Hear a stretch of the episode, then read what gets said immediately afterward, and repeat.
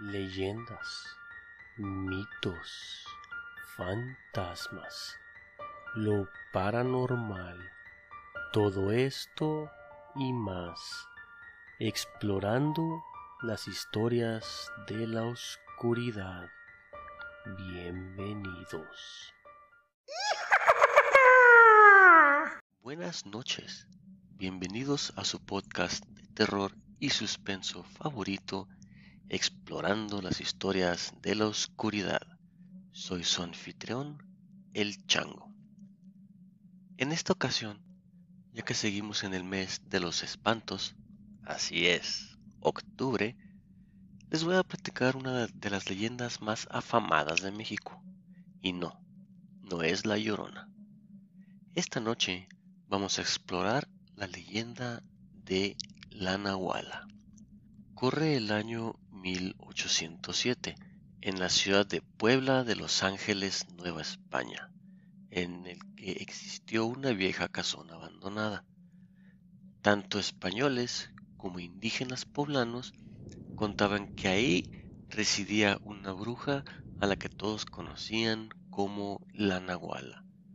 Cuentan que dicha bruja tenía el aspecto de una mujer joven y hermosa sin embargo, por las noches se convertía en cualquier animal que deseara con un aspecto terrible y espantoso para asustar a los poblanos. Pero lo más terrible no era eso, sino que tomaba a los niños para realizar sus rituales. Por ello, tanto los padres de familia como menores de edad vivían aterrados cerraban sus casas apenas se metía el sol y no dejaban salir a los pequeños por nada del mundo, por temor a que fueran secuestrados durante la noche. Sin embargo, se dice que un inseguro niño de nueve años llamado Leo desconocía la leyenda de la Nahuala, por lo que le pidió a Nando, sobrenombre de Fernando, que era su hermano mayor, le contara la historia. Leo vive eternamente aterrado por las historias de terror que le cuentan su hermano, y esta no fue la excepción. Nando le contó que en el viejo caserón existía el espíritu de una terrible bruja conocida como la Nahuala. Aquel ente maligno tenía dos almas cautivas de unas niñas desde mediados del siglo XVIII y estaba aún en búsqueda paciente de otra incauta alma con la cual devorar y obtener el poder para erradicar a todos los aldeanos del pueblo.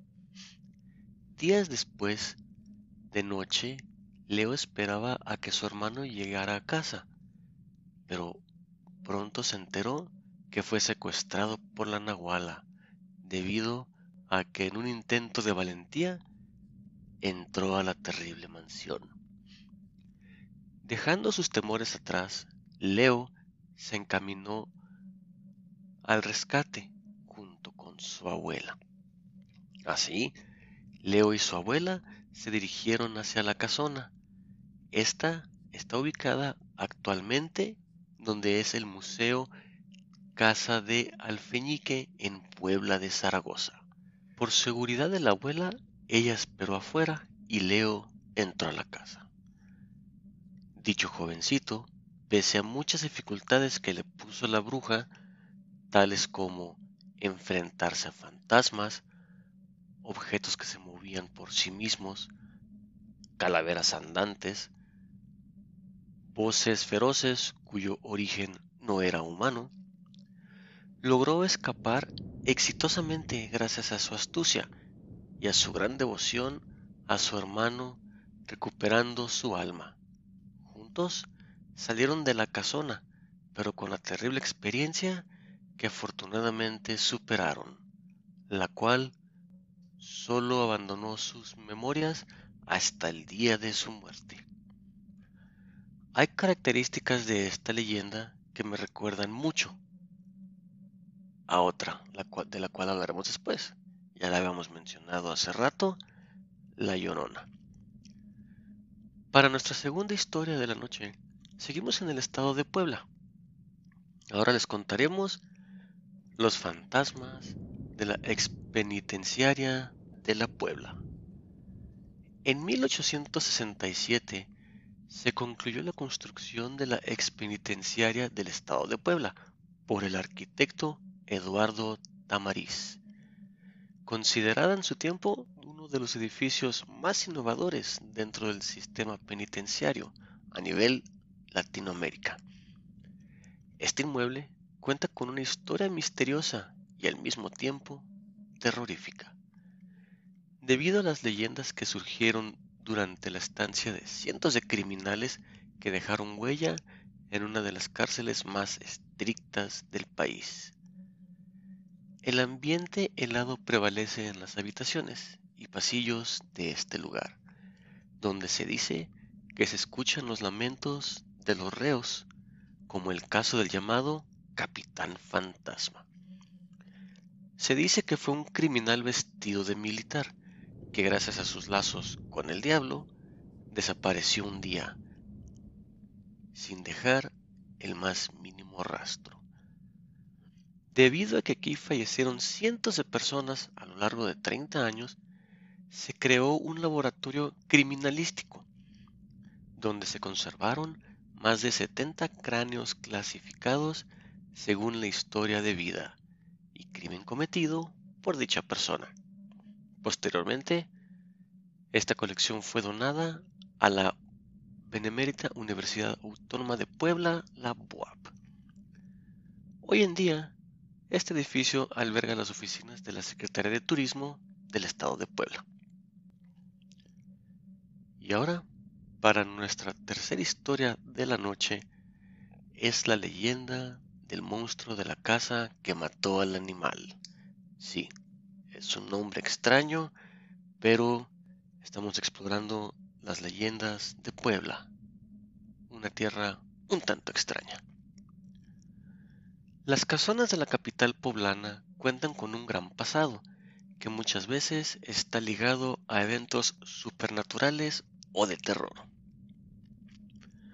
La casa del que mató al animal es uno de los lugares más terroríficos del centro de la ciudad de Puebla, se dice que en la Puebla colonial, la familia de don Pedro Carvajal habitó este lugar y que durante ese tiempo corrió el rumor de que un monstruo aterrorizaba la ciudad.